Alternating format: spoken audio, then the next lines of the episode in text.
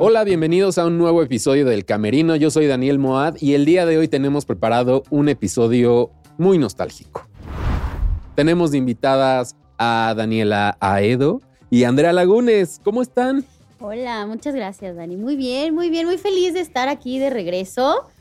Y Eso, Déjame decirte que el guamazo a la nostalgia que me dieron porque nos maquillaron en el foro 4 y ahí era donde. En donde serio, ya los recuerdos empezaron a salir Sí, de, cañón. de- de momento. Sí, muy contentas, muchas gracias. Aparte llegué peinados y, o sea, la super sorpresa. y Yo, ¡Andy! Nos toca ¡Qué padre! Y pues, o sea, sí nos llegaron a maquillar, pues, de chicas, desde los olores cuando entras a los Sí, foros. es justo, justo el olor es como. ¡pum! El Oh. olor de un foro es inigualable. O sea, como que es algo que no, no, inmediatamente te empieza a tener flashbacks de mil cosas. Aparte, ustedes estuvieron juntas en Vivan los Niños, ¿no?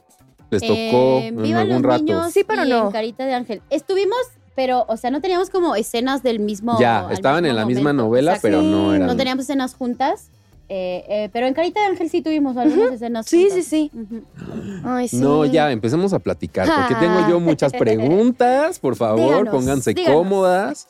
¿Y cómo llegaron a esos personajes por los cuales las recordamos tanto? O sea, Gotita de Amor y Carita de Ángel es como fue un parteaguas en la televisión esas dos historias, mucha gente, y es que fue toda una época esa de las telenovelas infantiles y ustedes fueron pues parte importante de eso. ¿Cómo llegaron a esos personajes? Pues mira, si quieres empieza tú, porque tú llegaste primero, porque yo tengo este recuerdo de ir a la oficina de Nicandro y el póster de Gotita de Amor atrás de él. Ah, ya. Por muchos años, o sea, ahorita la última vez que fui a la oficina era el póster que ese. estaba. Así que, señorita, por favor. Ay, qué increíble. Pues mira, eh, yo empecé cuando tenía tres años y medio, entré al CEA Órale. a estudiar actuación al CEA. O sea, había decisión, Sí. no solo tuya, sino de tus papás sí, también. también. También la verdad es que fue, fue eh, gracias a ellos por los que eh, hoy en día estoy aquí, ¿no? La verdad es que si, si ellos me hubieran dicho, este, no voy a dejar mi trabajo para llevarte a tus, act- a tus grabaciones, no, no, esto no Claro. estaría pasando. Entonces, la verdad es que sí, primero ellos, ellos tuvieron como mucha decisión de decirme, ok, vamos a, vamos a llevarla. Yo me acuerdo que le decía a mi mamá que quería que quería estar en la tele, me gustaba mucho Plaza Sésamo. Mm. Y entonces yo le decía a mi mamá, ¿cómo le hago para entrar a la tele, para meterme a la Ahí tele? hay niños, yo soy niña, Sí, ¿cómo le hacemos? ¿Cómo le hago? ¿Por dónde me meto? ¿Por atrás? ¿Por adelante? ¿Despegamos la, la, eh, La eh, el tele, ajá, sí, ¿cómo, se hace? no?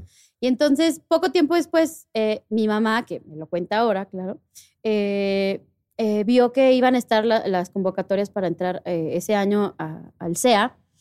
Y entonces dijo, bueno, pues si ella quiere conocer a Plaza Sésamo, ah, porque aparte, eh, como que el, digamos, el premio o como eh, lo primero que hacíamos si nos quedábamos y entrábamos al CEA era estar en Plaza Sésamo. Entonces era de que, que se Entonces quede, mi mamá Plaza dijo, pues bueno, vamos a llevarla por- para que haga lo que quiera, ¿no? La niña. Y entonces me llevó este, y a las audiciones y pues bueno, me quedé. Empecé a estudiar en el CEA, empecé a hacer eh, algunas cápsulas en Plaza Sésamo. Guau, o sea, y oye, muy rápido cumpliste tu sueño, así de era ese y rápido. minutos. En 10 minutos. ¿Y ahora qué sigue? Manifestanding. oye, debería de suceder eso también. Sí. como hoy en día, ¿eh? Eh, y bueno, y entonces empecé, y empecé, eh, eh, lo primero que hice fue Marisabel cuando tenía cuatro años, tuve una participación de no sé cuántos capítulos al principio de la novela, y ahí fue como que donde se dieron cuenta que la niña lloraba con sentimiento. Es que, es que esas escenas de ti llorando son así emblemáticas. Se supone que eh, la mamá de, me llamaba Gloria en esa Ajá. novela, en, en Marisabel, era hija de Fernando Carrillo y de Susana González. Y se supone que, creo que, eh, no sé, asaltan a Susana González, algo así, se resiste y la matan. Ajá. Entonces, cuando Fernando Carrillo le dice a la hija, a mí, eh, que, Su mamá que murió. su mamá murió, bueno, entonces es un drama total. Claro. Pero brutal, ¿no? Y eh, pues bueno, ahí fue como que dijeron, ay, mira, esta niña llora. Yo- Tiene yo- Como potencial. le decían a mis papás, su hija llora muy bonito. que vas los ojotes claros, ¿no? O sea, como que era toda la intención ahí. Sí. Y aparte yo así de este tamaño, pues bueno. Entonces sí. Y bueno, entonces de ahí fue como el primer eh, eh, boom, ¿no? Y ya poquito tiempo después eh, eh, empezaron con las audiciones para Gotita de Amor. Entonces así como nos llevaban a todos los niños del SEA a, a los castings de las novelas que, que iban a empezar. Y este, pues ahí empezamos a hacer castings y pues, eh, pues me seleccionaron. pues me quedé.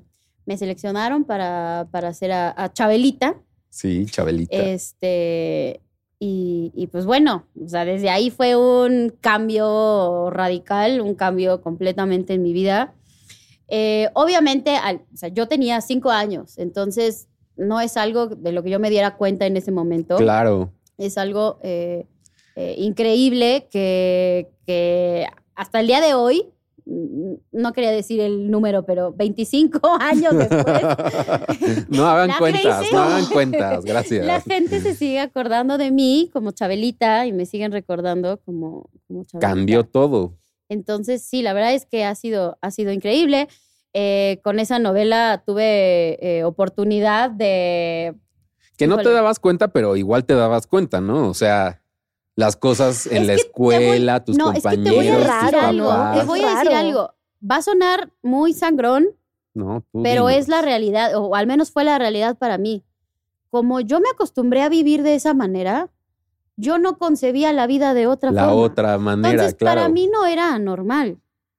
ya, O sea, yo era una niña que, que trabajaba exacto, y que actuaba y me gustaba hacerlo. Y yo no lo veía claramente como un trabajo. claro. ¿no? Era, sí, vamos a actuar, eh, hoy tenemos que grabar y vamos a grabar todo el día. Y eh, justo en Gotita de Amor eh, teníamos como algunos momentos de donde Chabelita dilucidaba y se, aventaba unos debrayes muy locos y que se soñaba que estaba volando en globos aerostáticos y que soñaba que, eh, que Resortes estaba, no sabes, así mil cosas. Entonces, y eran canciones, entonces grabábamos los musicales eh, eh, en la noche, en la madrugada. De día grabábamos la novela y teníamos las locaciones. Y en la noche hacíamos los, los musicales. Entonces, llegó un Pesado la carga de trabajo. Justo ahorita lo decíamos, vivíamos aquí, Sí. vivíamos aquí completamente. Literal era su casa Televisa. Exacto. Nuestras mamás, amiguitas. Exacto. Con los niños, Claro. nos dejaban encargados, entre ellas se organizaban, todas esas cosas. Sí, entonces sí, o sea, la verdad es que sí, sí vivíamos aquí y, y pues entonces para mí no era como, más bien lo raro para mí era, Andrea, tienes que ir a la escuela, ¿no? Es como, por, pero pues yo quiero ir a grabar, ¿no? No, sea, trabajo aquí, sí. necesitamos aquí seguir facturando. Entonces, este, pues la verdad es que yo me, me enfrenté ya como que a, a la vida de, ok, sí voy a, tengo que ir a la escuela, no sé, como a los siete años, ocho, ya así como normal del diario ir a la escuela, porque mientras tenía maestra particular. claro. Entonces, Entonces era toda una dinámica distinta que fue tu realidad en ese momento cuando estabas empezando. Exacto, exacto, exacto. Entonces sí, sí llevé como, como que, pues sí, un tiempo ahí diferente, eh, esa dinámica de la escuela. Y ya después, cuando ya no tenía como que grabar diario todo el tiempo, entonces ya iba a la escuela y solamente cuando tenía que venir a grabar, eh, pues ya pedíamos permiso y ya, o si era como que un, no sé, Sí. por decirte dos, tres meses, algo así, pero no todo el ciclo escolar. Entonces solamente que se pedía permiso. Iba a hacer, exacto, iba a hacer los exámenes, tenía la maestra particular aquí y solamente iba a la escuela, hacía los exámenes y ya me venía a, a grabar. ¿no? Oye, Dani, ¿tú cómo, cómo fue que llegaste a, a ese protagónico de Carita de Ángel? ¿Cómo fue que...? Pues es una historia súper parecida. Por eso hasta nos parecemos. tenemos lo mismo y todo. Pues mira, literal, o sea, mis papás desde que tenía dos años me veían y yo nunca, no hice la pregunta de, oigan, quiero estar en la tele, pero se veía, o sea, yo actuaba de chiquita. Me ponías las películas y yo imitaba las voces, las reinterpretaba, jugaba con mi mamá a repetir los diálogos y como hay foto de todo, mira. Pero de chiquita, das de cuenta que me. Y hasta el día de hoy me encanta disfrazarme en Halloween, es de mis cosas favoritas. Y me ponían un disfraz de princesa, ponte tú, y era de que sonríe para la foto, y no era de que con el disfraz, No. era de. Yo Eras soy Cenicienta. Entonces, mis o sea, no tenía como esta conciencia de, de hacerlo. Yo, que- yo estaba jugando, pero Como que ahorita muy que lo pienso, sí, estaba actuando. Y mis papás dijeron de que, oye, como que pues se ve que la niña le gusta y se le da, ¿qué hacemos? Y mi mamá dijo, no, a los dos años está muy chiquita. Es ya cuando sí, esté ¿no? grande, a los cuatro años, vemos. Y yo, "Ah, Esperemos hasta los cuatro. y empecé en castings de comerciales, ahí los mismos que están, que hacen los mismos castings de comerciales, tipo en Avenida Coyoacán y así, Ajá. hoy en día. Sí, las castineras Ajá, ahí. me llevaban y me quedaba en los comerciales, hice de, de papitas, de pañales, de, y me acuerdo de, de un comercial de hot cakes y eh, que estaba así como todos los hot cakes y había como un platito con los, las chispas de chocolate y yo así de, no, Dani, no te los comas, son para la escena. Y yo así de, No. no diga qué hacer, señora. Pongan más. Me acuerdo así perfecto. Y estando en esos castings, avisaron del casting de Plaza Sésamo. Y yo creo que mis, nuestras madres se han de haber topado ahí mismo sin saber. Claro. Este, y yo, me acuerdo que no fue un casting como tal, sino que eran como unos talleres, eran como unas clases de actuación, eh, como que querían ver precisamente que los niños quisieran estar ahí. Cómo se desenvolvían ya estando con todo Había el- psicólogos en la producción y toda la cosa, o sea, Plaza Claro. Sésamo, Rocío Campo, o sea, increíble, Rosy preciosa. Sí, y además como ese también factor de una marca internacional, ¿no? Que hay que todo súper cuidado. Y justo así empecé de extra, me ponían súper de fondo. Poquito a poquito me empezaron a dar diálogos porque ya podía hablar, ya podía pronunciar las palabras. Que de hecho en Carita de Ángel todavía se me, me trago porque estaba muy chiquita. Ay, pero Yo estaba también. muy sí, yo también tenía ahí algunas palabras que estaba complicado. Sí. Sí, y es, no sé, esas novelas siento que, no sé, me siento muy identificada con Andy. Este, en fin, Como que mucha similitud en, el- Sí, en la historia de vida, al final de cuentas. y no tendrá mucho que nos invitaron juntas a un programa y nuestras mamás platicaron y no sé, hay mucho. No hay- pasó el No. tiempo. Y bueno, total que estando en, en Plaza Sésamo avisaron del casting de Carita de Ángel. Y mi mamá de que, ay, estaría padre que fuera la amiguita o algo así, ay, vamos a llevarla. Y esta historia la cuenta Nicandro, que estaba A así la Nicandro Díaz, te mando un abrazote a ti también, que, que estaba la fila de todas las niñas y que había una niña chaparrita, chaparrita, porque yo siempre en todos lados soy la más chaparrita. Em, y que se veía así entre la gente una niña ¡pic! que de pronto saltaba entre todos. de pronto saltaba. ¡pic! Y Nicandro, Mm, trágansela, Ella. trágansela. Tiene mucha energía, vamos a ver. qué- Vamos a ver a qué- ver. Y, y esta es una historia muy padre y obviamente yo estoy súper agradecida con, con Nicandro, con Betty Sheridan, porque desde el principio dijeron, es, pero está demasiado chiquita, no puede. Es que sí es, pero no va a aguantar. Y Betty Sheridan sí va a aguantar, sí va a aguantar, sí va, y que la niña aguantó. Y fue de, o sea, fue un, un tema, o sea, se hicieron Claro. equipos de, no, De no va a poder, a no se va a poder, ¿cómo le vamos a hacer? Se nos va a salir a media novela, ¿qué vamos a hacer? Y este Nicandro y, y Betty Sheridan, sí puede. Yo ya la vi, yo sé que puede. Y no te pases de lanza, que la niña pudo. La niña pudo. La niña Mm. pudo, las niñas pudieron y este y así fue, así llegué a Carita de Ángel, fíjate tú. Oye, pues sí, son historias, eso, como muy parecidas. Ajá. Pero también ese golpe de suerte, ¿no? Un poco, justo. porque pues, todas las otras niñas formadas, pues, hola, les mandamos saludos. Ay, no. Y es lo que Mira, comentas te voy a decir algo Ajá. que a lo mejor no, no muchos saben o, o no lo he contado en algún momento. ¿En qué año fue Carita? 2000. Ok, 2000. O sea, Bueno, el casting fue en el 99. ok, bueno.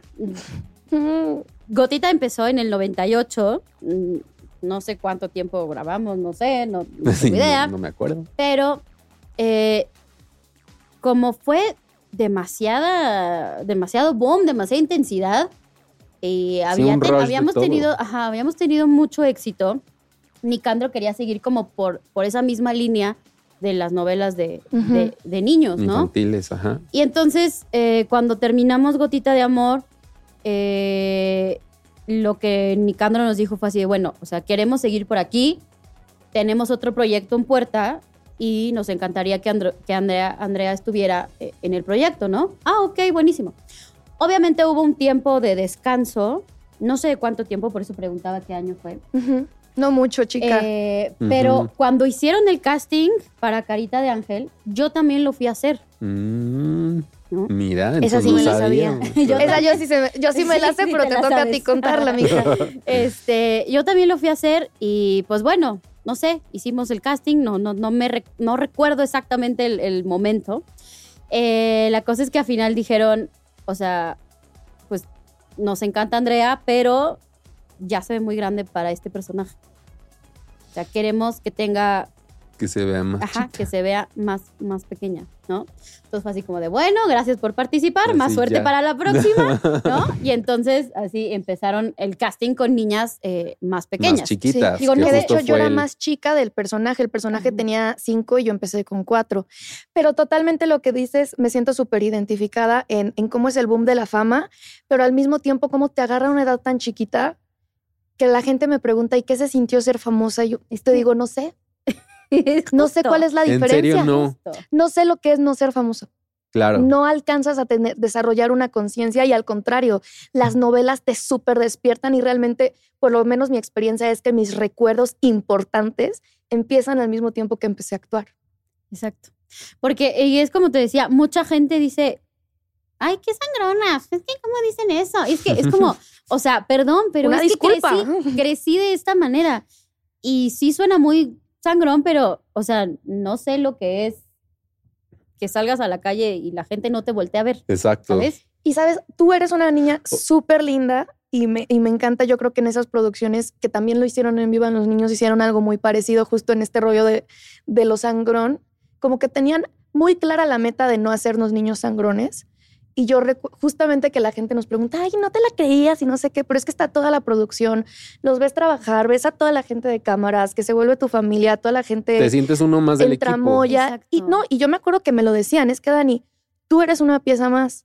Y en el SEA hay otras 100 niñas que podrían hacer este papel. La, tú no eres famosa, la novela es famosa. Y como que eso, no sé, Como así lo entendí. te, te- te- te deja los pies en la tierra, Claro, ¿no? Que pues con la experiencia de hacer varias novelas de niños, pues a lo mejor sabían por dónde, pues sí, Claro. llevar el rumbo. Sí, y, claro. sus, y sus papás también jugaban parte importante en esto, en, en, en decirles, oigan, o sea, tengan cuidado Pues con mira, a esto. mí, o- o a mí no. la verdad es que en ningún momento este, tuve como alguna charla o algo así o que se me Sí, que fuera especialmente. No, ajá. la verdad es que no, Sí, o sea, intervention a sí. los cinco años de Sí, no. No, no, era como, era como por encimita, o sea, nu- nunca fue Como hacerlo más natural también, ¿no? ¿Sabes, ¿Sabes qué pasaba mucho? No sé, eh, bueno, no sé, mucha gente tiene eh, ideas distintas, obviamente crecemos y, y- y estamos educados de maneras diferentes, pero eh, pues igual mi mamá siempre fue muy light con todo, ¿no? Y, y no era como de que, ay, sí, soy la mamá de Andrea Lavigne", Exacto. ¿sabes? O así de, ay, soy, le voy a pedir un camper para ella sola, ¿sabes? O sea, nunca, nada, ¿no? Eh, en Gotita de Amor había al principio, como estábamos en grabando, eh, se supone como en orfanatorios con más Ujú. niñas, ¿no? Este, pues sí había eh, más niñitas, pero, pero aparte estábamos empezando, o sea, no era, y, y ni siquiera estábamos al aire todavía, no sabíamos si eso iba, Iba a ser a lo que romperla o fue, iba a pasar exacto, ¿no? Pues desapercibida. iba a salir porque así pasa. Así. Así Exacto. pasa. Entonces, eh, de repente sí llegó un momento en que, en que como que, pues no sé, las demás mamás eh, Dilo, como chica. que le echaban, es que Dilo. no quiero quemar a Dilo porque a mi Ya mamá pasó. le pasó igual. Ya pasó, A mi mamá ya le pasó. pasó igual. decían, es que ¿por qué Andrea tiene una camper sola? ¿No? O es que ¿por qué el- a la mamá de Andrea este, sí la llevan a su casa cuando salen de grabar y a mí no, ¿no? Así como... A mi reina, mamá le porque tú sales a las inventaban 6 de la cosas. tarde y ellos O sea, ellas 3 de fueron la las que más Sí, sufrieron sí. y tuvieron que Sí, lidiar con ese claro, tipo la verdad de es que envidias y mala onda. Gracias. A mí las me hicieron sufrir las mamás, güey. Las otras mamás. Nunca, nunca otro niño. Porque te das cuenta cómo empiezan a tratar mal a tu mamá. Claro. Mi mamá alguna vez fue a hablar con Nicandro de, o sea, ¿por qué me ¿Cómo hacen? O sea, ¿qué está? Sí. pasando? Y ¿sabes qué le dijo? Acostúmbrate, Porque así es. porque así es. Qué Sí, sí. fuerte. Así que, Sí. chica, o sea, no, no eres tú y no Sí. soy yo. Es, Sí, no, no, es, sí, la situación del momento hace que los demás te vean como que tú eres el que está mal o que tú eres el que está eh, pidiendo. Ya se le subió la pidiendo fama, se malo, le- que hiciste algo malo para estar ahí. ¿Y por qué ella sí y mi hija no? Entonces, Justo eso. una justo. disculpa, ¿verdad? Sí, ¿sabes No lo digo de, yo. pues, Estábamos en nos igualdad de, Porque Todos hicimos el de caso. posibilidades y Exacto. Y, Exacto. y ese es que ese las golpe niñas de nos suerte. llevábamos bien. Claro. Entre las niñas no se sentía, bueno, por No lo menos en mi ma- no había esa experiencia, maldad. nos- nosotros estábamos jugando, no se sentía y es una tristeza porque pues tú sabes que esas mamás van a seguir ahí, aquí, diciendo cosas y pues al final los que más sufren son los niños, los Claro. que crecen con Exacto. envidias y con inseguridades, pues son, es uno. que no, que pues no, no les tocaba, pero oigan, y, y hablando ya a la distancia, si ya han pasado algunos años, eh, ¿qué fue lo que más les gustó de, de haber sido niñas actrices? ¿Qué fue lo que más disfrutaron? ¿Qué fue lo que más... Yo creo que eh, la oportunidad, eh, haber tenido la oportunidad de viajar a muchos países y el cariño de muchísima gente que de verdad es increíble. O sea, a veces te levantas y digo, hoy en día las redes sociales y el internet que nos acercan muchísimo con, con- con los fans y con Sí. todos los seguidores, eh, que ah, te levantas y, ay, no estoy teniendo un buen día, ah, no, como que hoy no es mi Hoy día, no. y de repente así de nuevo mensaje de... no Alguien en Perú. Alguien, Ajá. exacto, o en Filipinas o en, ¿no? ¿Sabes? Indonesia. Exacto, Indonesia. Y entonces es como que lo lees y es que gracias a ti eh, por verte en mi niñez, soy la persona más feliz y estoy cumpliendo mis metas porque quiero ser como tú y me llamo, o sea, hasta me han mandado mensajes de chavitas en Indonesia, en Filipinas, que es una cultura completamente distinta a, a la de México, Sí, a la de claro. Latinoamérica, que se llaman Chabelita. Porque, porque los papás veían la novela y entonces Yo quiero le mi pusieron, Chabelita. exacto, y entonces nacían los bebés y entonces les ponían Chabelita o, o el nombre de, de la telenovela que estaban viendo porque estaban muy metidos en, en la novela. Entonces, la verdad es que es increíble eh, de repente leer mensajes que te hacen el día, que, que te llenan muchísimo y sobre todo que el cariño de la gente, o sea, la gente no olvida, no te olvida. O sea, el fin de semana estaba en Tepoztlán con mi familia y así de la nada un chavito, bueno, llega así corriendo así. Eh, Ay, perdóname, ¿te puedo pedir un autógrafo? No te vayas a enojar. Y yo, ¿por qué me voy a enojar? ¿Por qué me Con pides un gusto. autógrafo? Y yo, claro que sí, te lo doy. Ay, no, es que luego se enojan porque como están aquí descansando. Y yo, no, no, o sea, para No, nada, no. ¿no?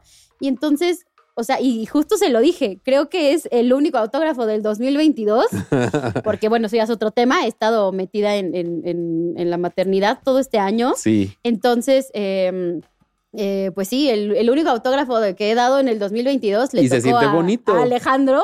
Saludos. Saludos. Y este, y sí, la verdad es que es increíble que pues tú andas como si nada, este, aquí anda de aquí para allá, o sea. pero esa, esa huella que se queda marcada en la gente a Exacto, final de cuentas, de ti, tu personaje, que- tu trabajo. Que te reconocen 25 años después de una telenovela, que estés con el look que estés, en la facha que estés, y con la cara que estés y en la situación del momento, ellos te ven y, y la verdad es que ven en nosotros, pues muchas veces un ejemplo a seguir, una motivación. Y un espejo, porque fueron niños con nosotros. Exacto, O sea, crecieron nos con conocemos, nosotros. nos conocemos sin conocernos. Es sí, una cosa no, es rarísimo. Sí. Y es y que es increíble. O sea, yo las, mismo. yo las veía de chiquito. O sea, me ven más, o sea, pero yo soy. no, creo que yo estaba grande, pero igual yo seguía viendo pero telenovelas para niños. Sí. Es que eran muy buenas novelas, o sea, las Eran veían buenas, los tenían adultos. historia. Y yo te podría decir exactamente lo mismo que ella, la posibilidad de conocer otros países, la gente de otras culturas, o sea, que de repente te escriban y ven a Perú, ven a Brasil, ven a Ecuador. ¿Se han visto como en dobladas, así con otras Yo voces? sí, en japonés, está Guau. buenísimo, es increíble. sí, está súper loco. Sí, y, y yo lo que recuerdo con muchísimo cariño y valoro mucho fue que uno cuando es niño, es que por eso es padrísimo grabar cuando eres niño, tú sabes que los adultos no te toman en serio, pero cuando empiezas a trabajar en las novelas, los adultos te tratan como una persona, Exacto. Claro. te tratan como alguien inteligente que puede decidir, que hace cosas, que yo proponía de repente cosas para mi personaje, y se queda. Entonces ahí, desde entonces ya entras como en una seguridad de trabajar, de hacer cosas, de producir. Te da un muchísimo autoestima. O sea, a mí, obvio me intentaron bolear en la escuela, pero no le salió. Este, no le salió. Eh, y ni siquiera porque ya yo mala onda. O sea, yo, o sea, yo real- realmente me llevaba con chicas como Andrea, con gente linda, pero te da mucho autoestima de saber cómo resolver problemas. claro. Y definitivamente haber trabajado con Libertad Lamarque, con Silvia Pinal, con Joaquín Cordero, con, Sí, con cierto, López. Les Sí, tocaron unos personajes personajazos Y que o sea, eran, de nombres grandes. nos querían tanto y nos contaban sus historias y con ellos pasabas horas atrás de sí, cámaras. sus abuelitos de la tele, que- ¿no? Y te decían cosas de, señora, qué hermosa su hija, qué padre. Y el cariño del público. O sea, eso, que salgas a la calle y te pidan una foto, o que de repente entra- entras al Instagram y están repitiendo la novela en tal lugar y, ta- y mensajes enormes de gente, que- o sea, me ha escrito gente, por ejemplo, que fue, que fue víctima de, de abuso infantil en su casa y que esas novelas fueran, eran su único refugio Su único escape. ajá. o que te veía con mi abuelita y mi abuelita sí. ya no está. Y entonces a mí te da una sensación de que tienes familia en todos lados.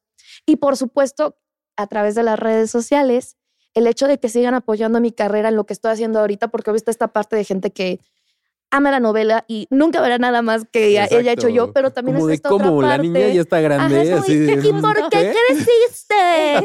Oye, perdón. Perdón por no Perdón poder por detener el tiempo. existir. Ajá. Pero, Pero si justo te, está- te vi ayer, estabas chiquita, porque hoy ya tienes un hijo. Güey, es que eso está cañón. Y, y justo que, que ahora también, oye, Dani, que estás en el doblaje y voy a ver tu película y voy a escuchar tu libro y voy a eh, irte a ver a tu concierto o en la obra de teatro en la que estás. Te siguen apoyando en lo que es hoy en día. Entonces, a mí que mucha, mucha gente me pregunta de que te molesta que te digan carita de ángel.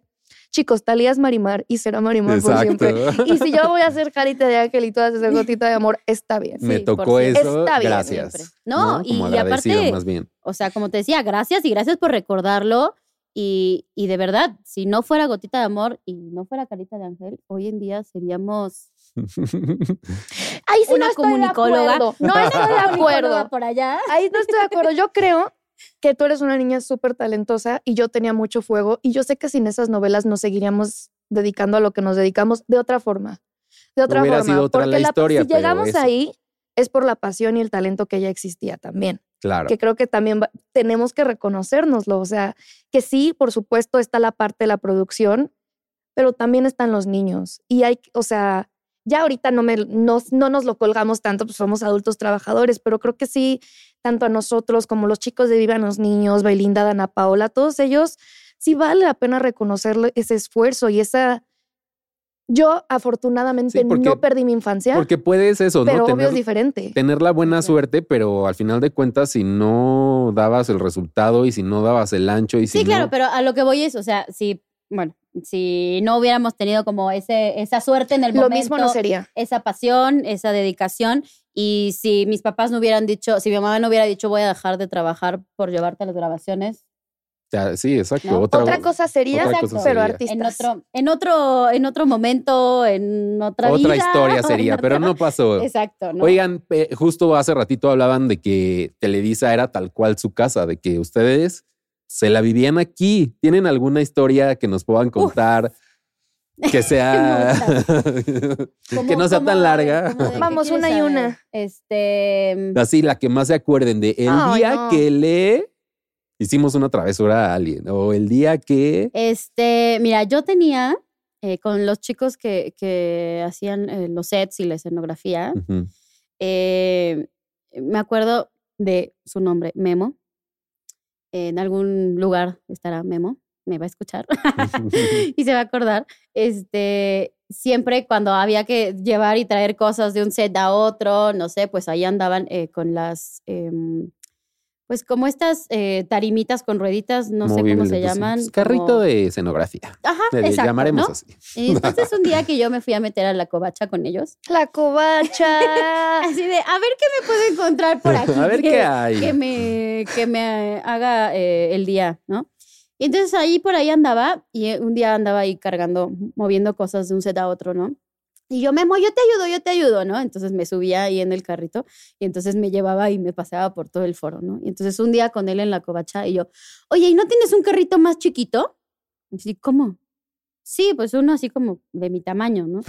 Me dice, no, pues a ver, vamos a ver, ¿no? Bueno, Total que bueno, no, la verdad es que no sé si me lo hizo o si estaba ya hecho, porque era una cosita, creo que de la mitad de la mesa, Ajá. con rueditas abajo, por supuesto con alfombrita así, porque pues, no, se fuera a lastimar la Claro, niña. es nuestra protagonista. este. Exacto. Y entonces, en el momento que no tenía que grabar, andaba yo sentada ahí, usándolo como de patineta o de, de cochecito ahí sentada y caminaba ahí, me andaba con los pies ahí este, empujando por todo, por todo el set y por todo el foro.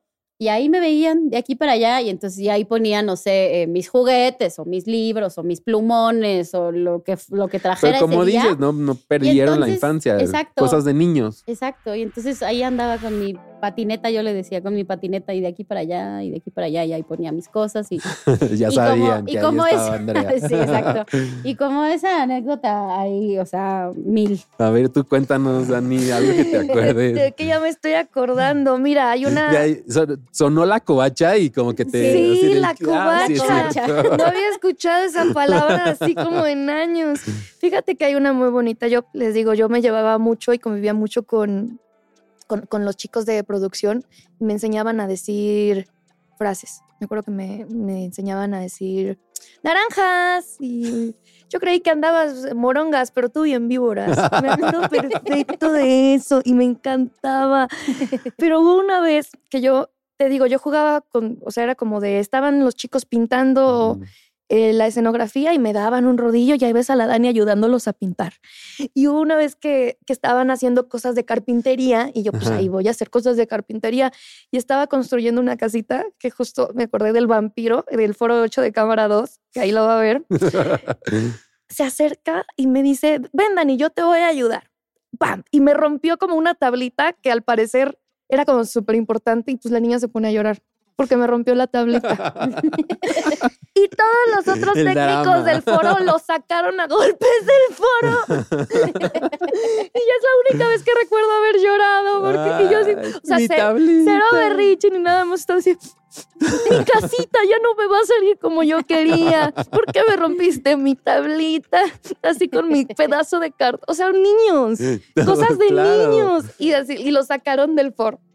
Así. Pero se podía vivir esas historias de niños en el contexto de estar trabajando, pero tenían, la pasaban bien a y eso final de cuentas. bonito. Obviamente hay de todo, pero siento que estaba bonito como, o sea, no era una niña asustada de llorar.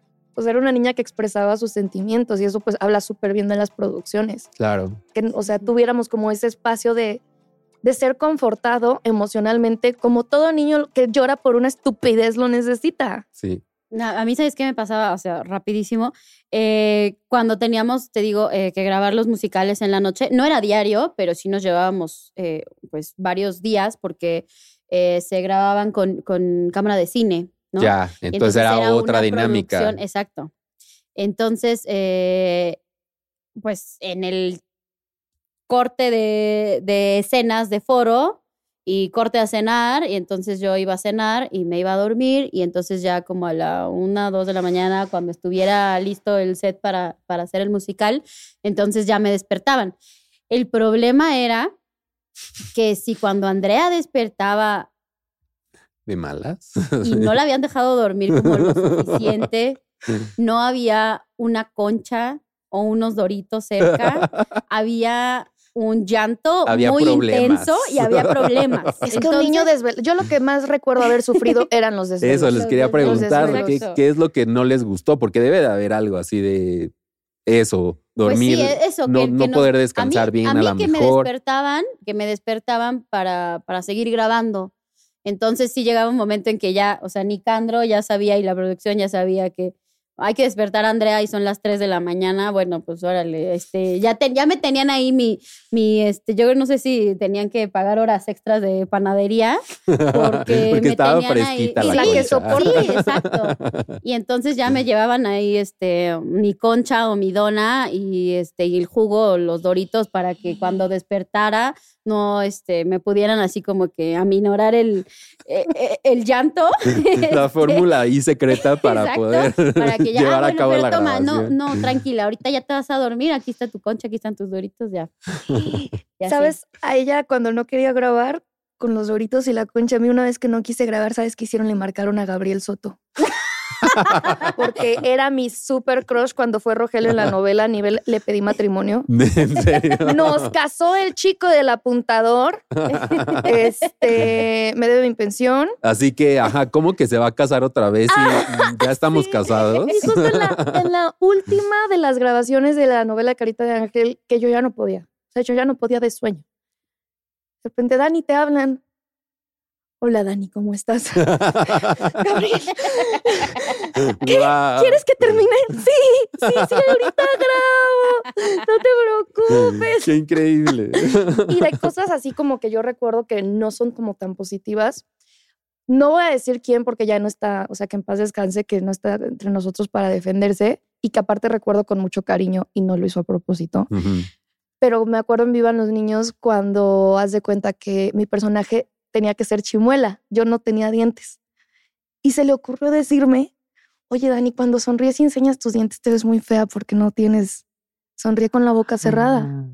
Yo, ahí es la primera vez que recuerdo. el Eso, la inseguridad. primer golpe a mi autoestima, así, la primera rompidita.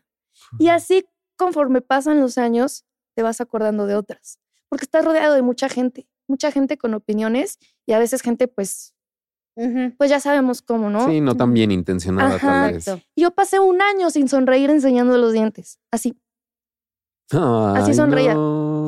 Y obviamente como no había en esos tiempos tanta cultura de salud mental, Sí. no es como que yo tenía un psicólogo que me ayudara a lidiar con eso, que obvio es culpa de la época. Y son como de esas cosas que no son culpa de nadie, porque no dudo que tuviera la mejor intención del mundo. Sí, exacto. Pero pues Pero yo sí, recuerdo no, cosas no como se di- no esas. sé, decírselo a una niña de esa manera. O sea, pues, sí no fue estuvo mal. ideal. Sí estuvo Sí mal, estuvo ¿no? mal. El ese de el- comentas en el físico de alguien solo si lo puede cambiar en Aparte ese no le instante, si corresponde no, a otro no. actor. Claro, Eso ¿no? producción. O sea, no es tu lugar. Y cosas como esas recuerdo varias. Pues yo algo así tan directo no recuerdo, pero si se quieren reír de algo, hay escenas en las que salgo dormida. O sea, dormida Ah, sí. real, dormida real.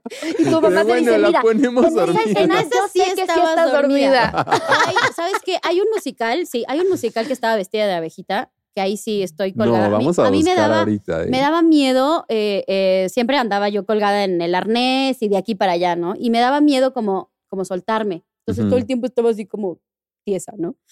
Y, este, y esa vez era súper tarde y, y pues sí, ya, o sea, me, me ganó el sueño, me quedé dormida. Entonces ven el musical y solamente, o sea, me acuerdo que me gritaban, Andrea, mueve los brazos. Y yo así, ¿no? Vestida de abeja, colgada en el arnés, así en el foro, y así, con la cabeza caída. y hay otro musical en el que sí estaba llorando de verdad. Pero qué porque, sería. ¿Sabes qué me pasaba mucho? No sé si estaba creciendo, que les falló y pues, no crecí mucho, pero este, me dolían mucho las piernas. Eh, como de que estaba, pues no sé, Ajá, del momento de Ajá. crecimiento. Entonces, me acuerdo que me dormía, ya era su- igual súper tarde, y pues eh, era el musical de, de madrugada.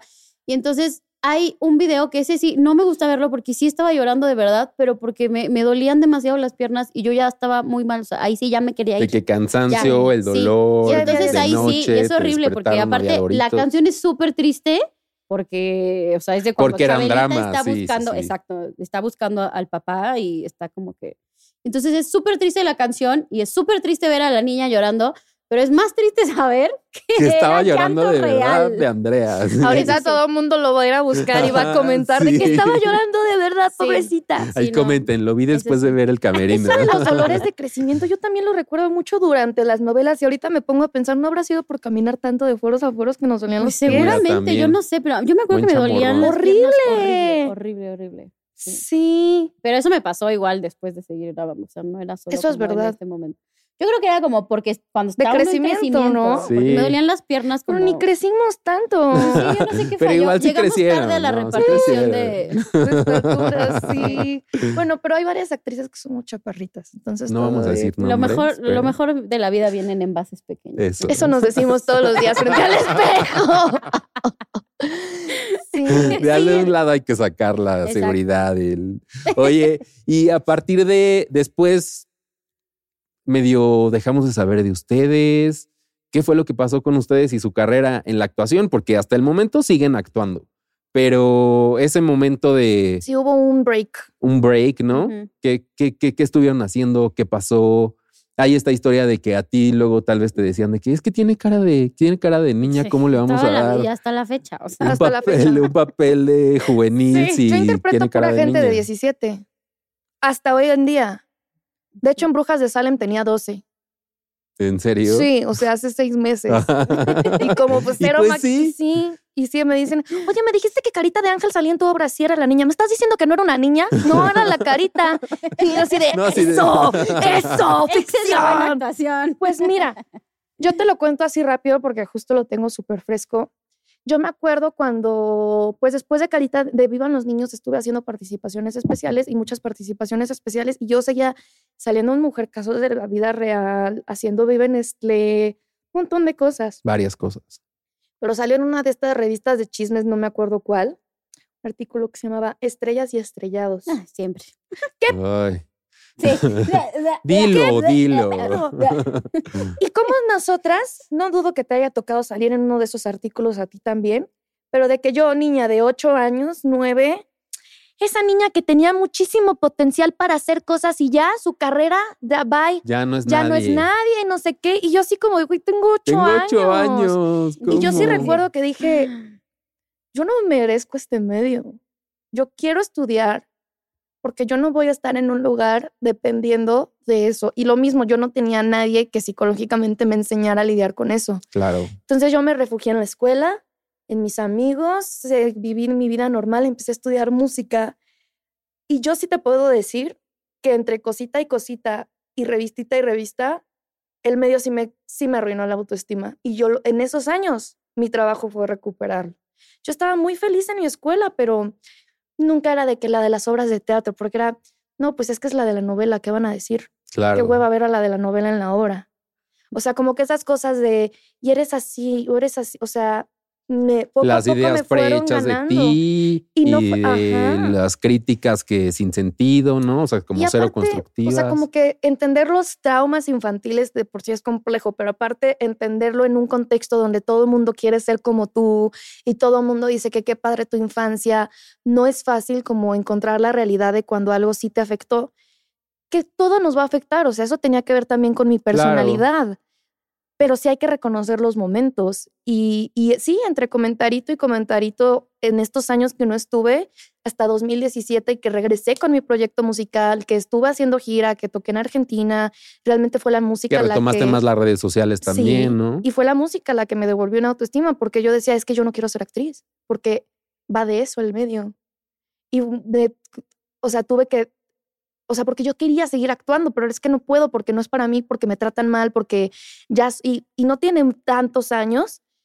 Sí, de que yo ya mi pico ya fue an- hace no, y 20 gente de que años ya, y ya, ya tuvo bueno, sus 15 15 años. minutos, ahorita es un fracaso y no tiene mucho que han hecho notas de esas. Entonces, pues, ¿qué haces? O sea, a veces te la crees.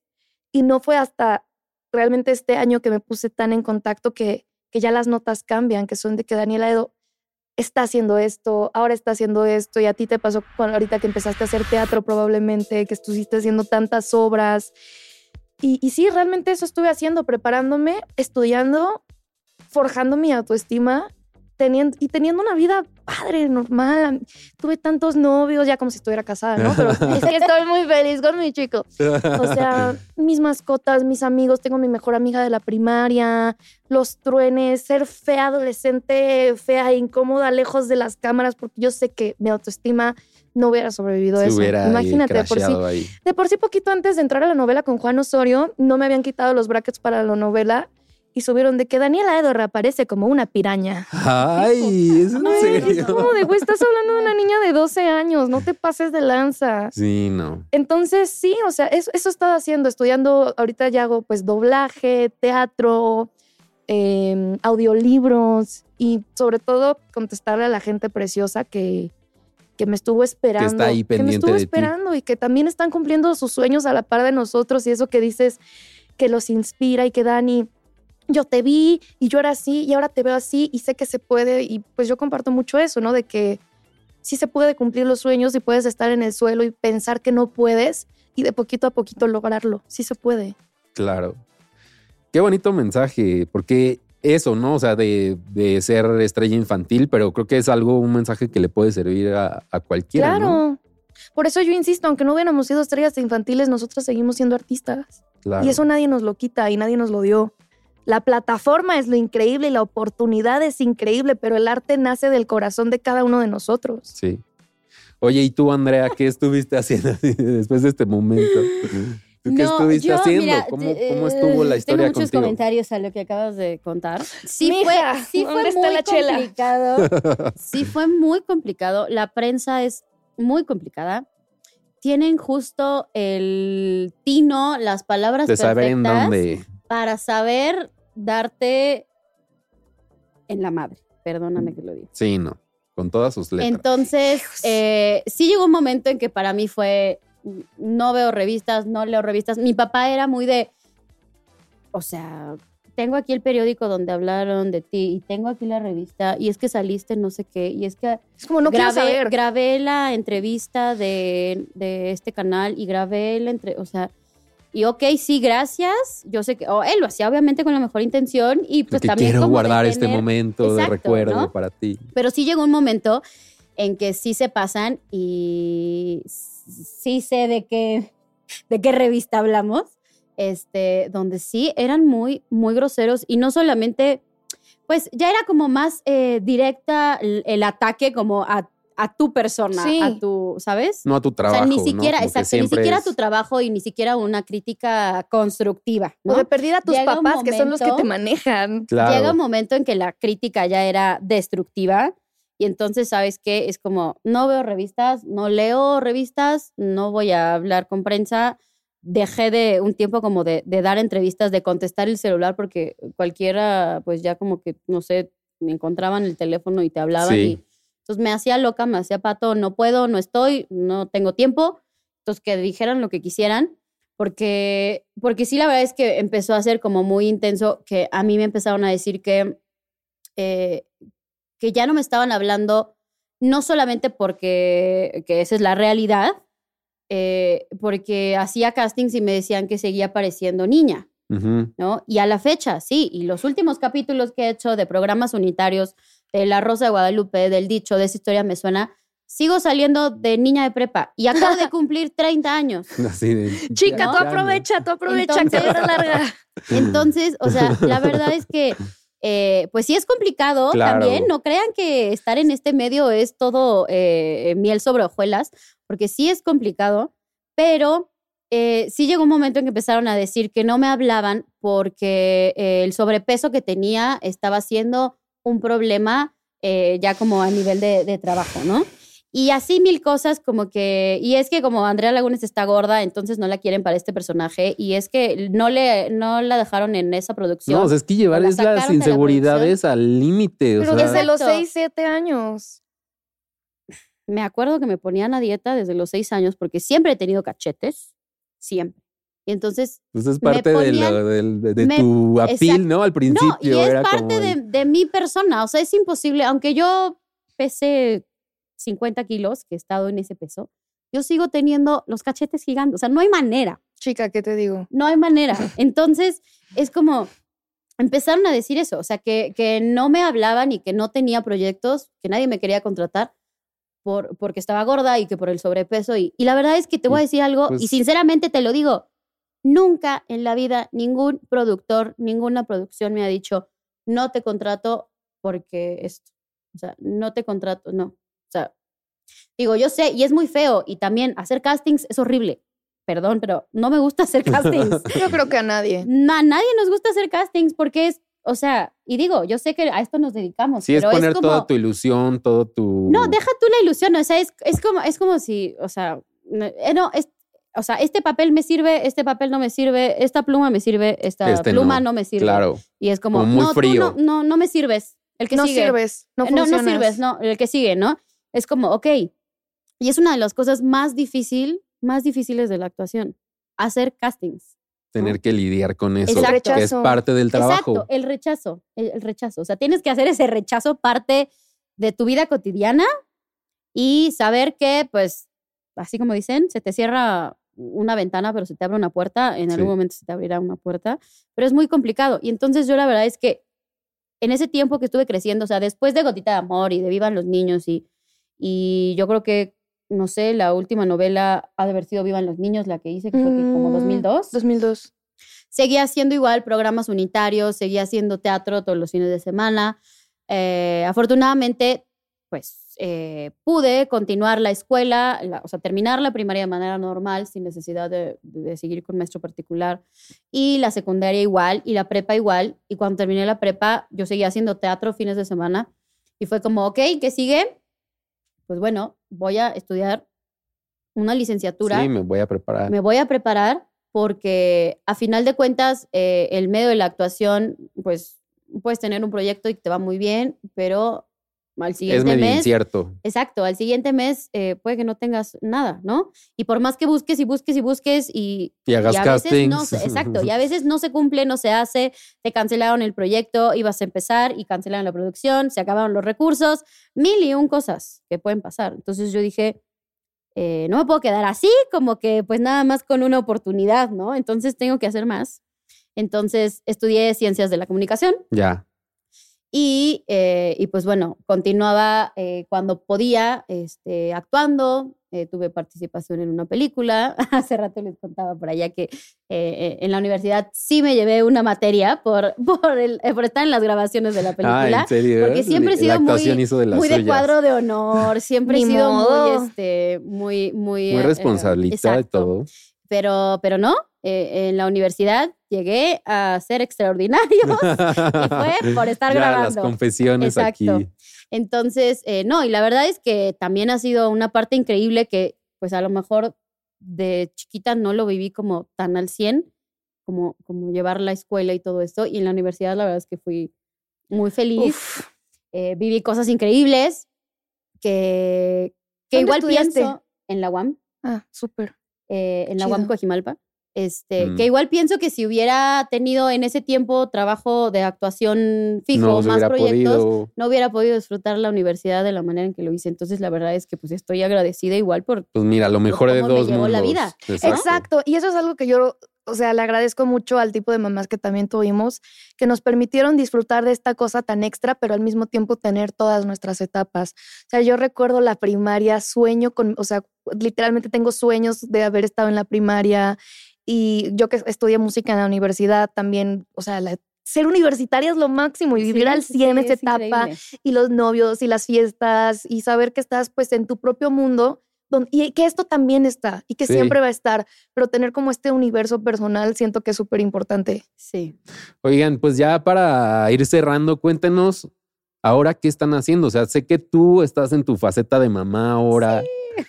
Tú estás enfocada, bueno, eso, ya hablamos un poco de la música, pero también estás en teatro. Cuéntenos de eso, ¿cómo te va a ti de mamá? Pues la verdad mamá? es que es increíble. Es eh, un sueño que tenía ah, desde pequeña. O sea, ¿sí que quieres ser de grande? Quiero ser mamá. sí, la verdad es que estoy muy feliz con Mariano. Es lo más hermoso que me ha pasado en la vida. Mm, Este, y pues ahí echándole, echándole las ganas con todo, porque es algo. ah, Ajá, deja tiene sus retos. exacto, exacto. O sea, un día piensas que ya lo, lo lograste, pasaste, eh, eh, llegaste a la meta, pero al día siguiente o al ratito tienes otra situación que resolver. Entonces, bueno, pero ya tengo, ya tengo los poderes de supermamá. Eso. Entonces, este, la verdad es que sí, increíble. Estoy, Oye, ¿veías a, Mar- a Marianito actuando? sí, seguro sí, ¿eh? ¿Sí? Sí, seguro sí. Y es que aparte, o sea, ¡Qué es- miedo! es una- ¡Qué miedo! O sea, sí que Tal miedo. vez intentaremos ese camino. Sí, Yo qué también miedo, tengo ese pero- conflicto. Pero la verdad es que, digo, yo, o sea, él va a tener todas las opciones, eh, él lo, lo decidirá, pero yo la verdad es que sí, sí lo veo, sí lo veo en este medio, porque aparte desde ahorita, o sea, tiene casi ocho meses y Ajá. es una botana. O sea, es una botana, te juro. Y el más sonriente y, o sea, ya ve el teléfono y ya está sonriendo para la foto. O sea, tiene ocho meses, ¿sabes? ya se la sabe. Sí, o sea, no, está no, increíble. bueno, pues está es que increíble. entonces, Guau. mira, Está con increíble. buena referencia tiene. Y, y bueno, y está divino. O sea, no porque sea mi hijo, pero está muy bonito. No, pues como la Todas las- mamá. Todas las mamás dicen, decimos lo mismo de nuestros hijos, yo sé, pero, pero no, sí, está divino, está divino, está hermoso. Y, y, y la verdad es que estoy muy feliz, estoy muy feliz también como, eh, en esta, pues justo en esta nueva faceta, como cumpliendo este sueño eh, eh, personal, esta meta personal Sí. de, de- de ser mamá y de tener una familia, también está increíble. Pero sí extraño muchísimo actuar. eh, O sea que sí andas estar- buscando la Pues sí, mira, eh, posibilidad que de estuvimos hacer cosas. en todo esto de la, de la pandemia encerrados y todo, Sí. entonces empecé con mi esposo ahí como que un, un- canal en YouTube ahí como para, para matar el tiempo, para reírnos un rato, ¿no? ¿Qué tal nos para estar más cerca de, de la gente y todo. Y la verdad es que pues es algo que, eh, aunque lo estábamos haciendo así como que de manera no tan profesional, eh, la verdad es que la estábamos pasando muy bien y, y, pues eso pues me dieron ganas de, de otra vez de, de regresar y, y, pues también de estar, de estar activa, de estar haciendo algo y de estar eh, eh, pues retándome constantemente y, y de, de llenar nuevos espacios y, Claro. y de llegar a nuevas metas, ¿no? Eso está Entonces sí, pues estoy, estoy buscando a ver qué, qué armamos, a ver qué hacemos y espero que, que pronto pues, me puedan ver. Eh, tuve eh, una, hice una canción, lancé una canción en, en 2020. Sí, cierto. La- desafortunadamente la pandemia no me dejó hacerle Ay. la promoción de vida. Ajá. Este, pero bueno, pues ahí andábamos y tengo ahí otra canción guardada como lista para grabar. Entonces espero igual tener esa, esa parte. Y la O sea verdad que es hay que proyectos. sí, proyectos hay, nada más falta concretarlos. Eso. ¿no? Y, y la verdad es que, como siempre lo digo, canto porque me gusta, no porque lo haga bien. porque eh, este, la verdad es que me gusta y es como que un, una algo que me llena, me llena. O sea, me encanta actuar y todo, pero cantar es como con todo el sentimiento de la vida, ¿no? Entonces, eh, pues justo como que quería eh, entrar un poco en ese camino, aunque tuve un disco en Gotita de Amor y luego Sí. saqué otro disco que se llamaba Un Chorro de Amor cuando tenía como siete años y así, y tenía 12 años y seguía cantando las mismas canciones, eh, pero, pero quería como seguir un poco en, en ese mundo porque te digo, ah, más que hacerlo bien, me gusta hacerlo. gusta, es me que gusta te hacerlo. gusta. Entonces, eh, pues igual ahí, por ahí andábamos, no, no, no tuvimos mucha, mucha oportunidad de hacer el, eh, la promoción. Vayan a darle clic ahorita, por favor. Sí, ahí Ujú. lo pueden escuchar en, en todas las plataformas de audio y ahí en mi perfil también pues tuve eh, oportunidad de participar con, con gente extraña, con Carmen Saraí, con los chicos de Elefante, que tienen unas voces increíbles, que me invitaron a, a- a una canción, a grabar una canción con ellos. Se llama Déjate Amar, que la verdad es que eh, esa canción llegó en un momento de mi vida y me dio como una patada y me dijo, ya, o sea, ponte las pilas, ponte Vas, las pilas, ¿no? Vas. Y la verdad es que está muy bonita esta canción. Vayan a escucharla también. Se llama Déjate amar de gente extraña. Eh, Bien. Y, y pues ahí andamos. Ahí Eso. un poquito de aquí, un poquito de Y allá. vinieron acá. Tú, Dani. También. Pues mira, yo antes que nada, pues no sé, quiero decirte que te admiro mucho porque, o sea, qué padre que, o sea, siento que es muy importante contar tu proyecto de vida. O sea, te- mm, siento que luego le damos muchísima prioridad al trabajo y al éxito, pero, o sea, tienes tu familia, Sí, muy, estás muy subjetivo, feliz, ¿no? Tienes Que, tus que es el amigos. éxito. Claro, o sea, que tengamos una vida holística, o sea, completa, redonda, a mí eso se me hace súper padre Claro. más allá de los proyectos, tu proyecto de vida. Y la verdad, o sea, definitivamente es un súper ejemplo padrísimo y ya te alcanza. Ay, Sí, gracias. Ya te gracias alcanzaré. Espérate, porque ya voy a llorar porque hormonal. No, te lo juro, porque, o sea, yo también tengo el sueño de casarme, de ser mamá y de hacer todas esas cosas. Entonces, pues es padrísimo que, pues dos añitos más que yo y ahí he estado, pues realmente imitándote toda mi vida. O sea, desde las novelas. Sí. Qué padre que nos reencontramos. Ya me vas a tener que No, presentar. ya a en tu serio, porque ya voy a llorar. No, es bien padre, es bien bonito, pero mira, ya, para no hacerles el cuento largo y luego ponernos más sentimentales. Ya voy a llorar amo. yo también. Mira, yo estoy muy contenta este año. Me di un break de la música este año porque la pandemia me tiró mi proyecto que venía También muy otro, la padre. pandemia, Tengo un disco afuera de mis canciones, son mías, mías de mí, este, hechas por mí. Eh, pues las canto, las toco, las compongo, incluso me meto en producción, que están ahí afuera. Tengo seis sencillos, varios covers. Pronto sacaré nueva música.